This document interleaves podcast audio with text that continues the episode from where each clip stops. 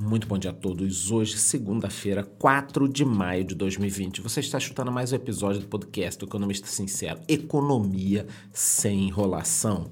Bom, o Senado aprovou neste sábado um plano de emergência para ajudar estados e municípios. O projeto segue agora para a Câmara.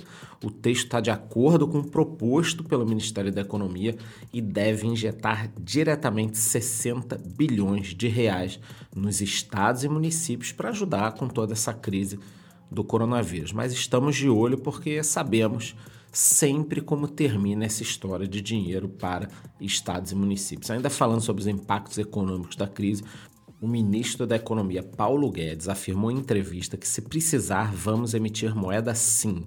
Segundo ele, se cairmos em uma armadilha de liquidez, um cenário de inflação zero, o Banco Central pode emitir muita moeda e comprar a dívida interna. Da minha parte, eu prometo novas análises sobre o impacto de ligarmos a impressora de dinheiro. Ciro Gomes chegou até a se emocionar quando soube dessa notícia, porque no curto prazo não teremos inflação. Mas o problema é que não é só a inflação, o problema é que no longo prazo, tanto inflação quanto a questão do exemplo, né, de ficar imprimindo moeda, é que pega, porque se nós fizermos agora, quem garante que alguém não vai querer fazer depois? Na onda ainda das medidas do governo, nesse final de semana, no sábado, as agências da Caixa abriram para o saque do auxílio emergencial de 600 reais. O que se viu foi muita fila, muita confusão. Pior, algumas imagens do pessoal revezando as máscaras para entrar em agências, né? O presidente da Caixa, inclusive, afirmou que as agências vão aumentar o tempo, né, o turno durante essa crise para diminuir as filas, mas é chocante ver o pessoal revezando máscara. Vocês veem a questão da ignorância da população, como precisa ser feito um trabalho de conscientização. Então a TV, ao invés de ficar falando só no número de mortes, deveria estar tá tentando evitar com que esse número aumente. Uma informação importante agora, que tem a ver com a economia: muitos shoppings reabriram essa semana, mas os números não são animadores. Inclusive, eu fui a dois dos maiores shoppings da minha cidade entender a situação. Segundo a Abrace, Associação Brasileira de Shopping Centers, os lojistas abriram, mas os consumidores não apareceram. E a queda nas vendas já chega a 80%. Muitos já pensam em fechar as suas operações, até porque além dos custos né, de você ter ali toda a estrutura, você abrindo, você tem mais custos ainda. Em muitos estados foi autorizado o retorno, mas agora o transporte público não voltou, ou seja, os funcionários não conseguem nem chegar no shopping, né? E os consumidores também não. Então a situação está muito difícil, o cenário não é animador, o setor em Santa Catarina e o próprio comércio foi muito atingido também pela pandemia, tá todo mundo tendo que se reinventar, a venda online está aumentando, né? Então, em relação aos shopping centers, fiquem tranquilos que eu vou traduzir depois o impacto dessa notícia das vendas em cima do mercado de fundos imobiliários voltado para shoppings. Na área política, Brasília continua em chamas. No sábado, o ex-ministro da Justiça Sérgio Moro, depois por oito horas na Superintendência da Polícia Federal, teve até pizza no final. Nenhuma declaração foi dada à imprensa após esse depoimento, mas em sua conta no Twitter, Moro declarou, em resposta às manifestações que o chamaram de Judas trair espião, abre aspas, há lealdades maiores do que as pessoas, fecha aspas. Para bom entendedor, fica mais claro aqui muita coisa, vem por aí, né? Estamos só começando. Em bastidores, o pessoal comenta que Moro forneceu em seu depoimento seu celular e seu computador. Se é verdade ou não, não saberemos agora, saberemos só sobre isso mais para frente, mas é óbvio, apertem os cintos. Já Bolsonaro, no domingo, contrariando as regras de isolamento, circulou em uma manifestação de apoio ao seu governo em Goiás, criticou mais uma vez as medidas de isolamento que estão sendo adotadas e afirmou que estão destruindo os empregos no Brasil. Ao finalizar toda sua fala, Bolsonaro afirmou que as medidas, no fundo, visam desestabilizar o seu governo e retirá-lo do poder. Olha, gente, eu acredito que a maioria de vocês que estão me escutando nesse momento concordam. Ainda não temos informações suficientes para saber quem está certo nessa briga. No momento, a minha opinião é que os dois estão errados por abrir essa briga né, no meio de uma pandemia. Então, conforme a verdade for aparecendo, conforme os fatos aparecerem, eu vou poder opinar melhor. No momento, a verdade é que eu estou achando todo mundo culpado no meio dessa confusão. Falando sobre mundo agora, tem notícias importantíssimas, tá? O gordinho coreano, hein, pessoal? Apareceu. É isso aí. Kim Jong-un, presidente, ou seja, né, ditador da Coreia do Norte, que estava 20 dias desaparecido, né? Muitos até suspeitavam que ele estava morto já, reapareceu bem disposto, deu ar da graça, uma cerimônia ocorrida numa fábrica de fertilizantes. No mesmo final de semana, que ele apareceu. Inclusive, houveram aí umas trocas de tiro na fronteira com a Coreia do Sul. Foi o primeiro incidente desde 2018, desde que os países selaram um novo acordo.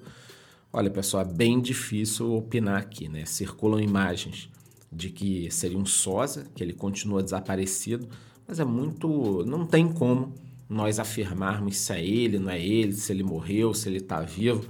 O negócio é o seguinte: alguém apareceu ali para cortar uma fita e parecia com ele na imagem. Ainda falando um pouquinho sobre o mundo, mais um round entre Estados Unidos e China. Segundo a ABC News, a inteligência americana acredita que a China escondeu a gravidade da epidemia do coronavírus para estocar suprimentos médicos a situação entre os dois países está cada vez mais crítica. Acredito que durante a semana teremos várias declarações do presidente Trump e os Estados Unidos vem enfrentando um momento delicado. Né? Foram quase 3 mil mortos em 24 horas, maior número até o momento. Os Estados Unidos vem liderando aí também um número de contaminados, óbvio que isso tem a ver com os testes.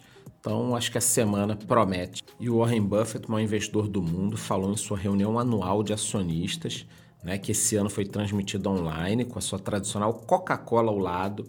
Ele disse que o cenário da pandemia é realmente algo inédito, né? manteve seu tom otimista, pontuou os prejuízos, falou que vendeu todas as suas ações de companhias aéreas.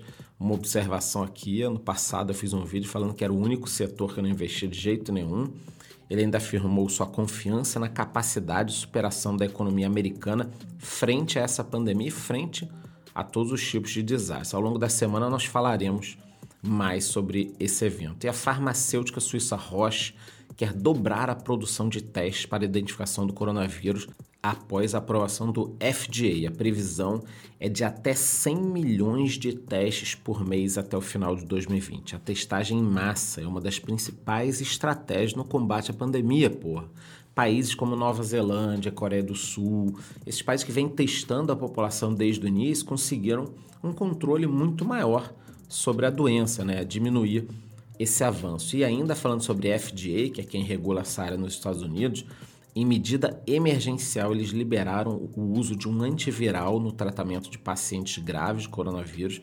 É a primeira vez que uma medicação é liberada para o tratamento da doença lá. O antiviral foi produzido a princípio para tratar o ebola, mas tem apresentado bons resultados em relação ao coronavírus. Vamos torcer para que isso de fato evolua, né? E quem sabe a Anvisa aqui não inclua também essa possibilidade junto com outros tratamentos que já existem. E para fechar com boas notícias, a Europa, após quase 50 dias de quarentena, finalmente alguns países começam a flexibilizar essa situação. Espanha e Itália que foi um dos países que mais sofreu com a pandemia, Alemanha, França, começam a fazer algumas liberações, eles estão traçando planos para retomada. É isso que eu falo aqui. Não me interessa se nós ficaremos em casa ou se todos nós sairemos. O que eu acho que deveria estar se discutindo agora é como sairemos, quais as proteções, para que não aconteça essa cagada aí, por exemplo, da Caixa Econômica Federal, onde o pessoal fica trocando máscara se um está contaminado, já cagou tudo. Então acho que essa discussão é que é importante, né? Todo mundo que não quer discutir algo, ou se tem que ficar em casa, ou se tem que sair, isso, esse é na realidade o grande problema dessa doença que subiu para a cabeça de muitas pessoas. Sobre criptomoedas, o Bitcoin teve uma alta expressiva. Aliás, foi o melhor investimento de abril, tá, pessoal? Com mais de 40% de alta, seguido do ouro quase 12%, e Bovespa, que também não foi nada mal, mais aí de 10%. Ou seja, foi um mês de alívio para o nosso bolso, depois do pânico de março, onde até o ouro caiu. Algumas informações agora sobre hoje, já sobre a segunda-feira. No momento, o ouro está cotado a 1.706 dólares. Ele está próximo da máxima em 2011. E aí depois ele chegou ali a 1.800 e pouco, caiu para 1.000 dólares e já voltou para 1.700. A previsão é que durante essa crise agora o ouro ultrapasse os 2 mil dólares. Quando eu digo essa crise, eu estou falando do horizonte de uns 2 a 3 anos, já incluindo todo o problema que esse dinheiro jogado nas economias mundiais vai causar. O Bitcoin está cotado agora 8.600 dólares, petróleo cotado a 25 dólares, é impensável esse valor, há um ano estava 70 dólares. Os mercados futuros apontam para uma abertura em queda hoje, tá? O dia é, tá aparecendo aí que será de queda e saiu agora a informação de que o BNDES deverá aportar pelo menos um bilhão de dólares para comprar ações a serem emitidas pela Embraer, o que vai diluir a participação dos atuais sócios. A verdade é que o negócio azedou ali depois da suspensão da fusão com a Boeing. A companhia está precisando de caixa. Quem não está precisando de caixa, né, gente? Então é isso. Ao longo do dia eu traí mais notícias no meu Instagram em tempo real. Obrigado pela audiência e muito bom dia.